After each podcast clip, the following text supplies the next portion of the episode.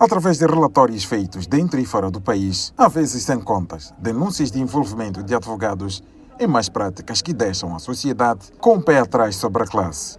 Gilberto Correia, antigo bastonário da Ordem dos Advogados, diz que o problema das mais práticas tem barbas brancas e apenas terá crescido de nível. Agora estamos todos assustados, mas isto não começou agora, isto vem lá muito de trás. E fomos aceitando isto, fomos achando isto normal e agora as consequências são devastadoras. No julgamento do processo das dívidas ocultas, foram denunciados casos que deixam a nu práticas criminosas por parte de alguns causídicos, do envolvimento com crime organizado a casos de corrupção.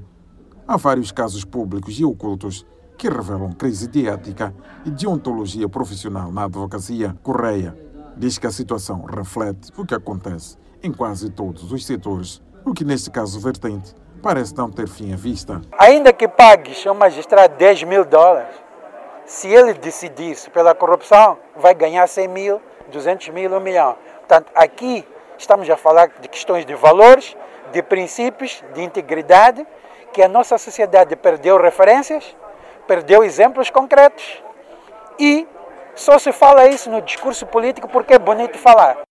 O acadêmico e filósofo Severino Nguyen considera urgente que, do lado da classe dos advogados, em particular, haja purificação. Mas tem que partir de nós, da particularidade de que nós somos, nós representamos e somos supostos lutar por garantir para o nosso bem-estar como profissionais e se o fizermos bem, o nosso bem-estar há de garantir liberdade e bem-estar dos demais.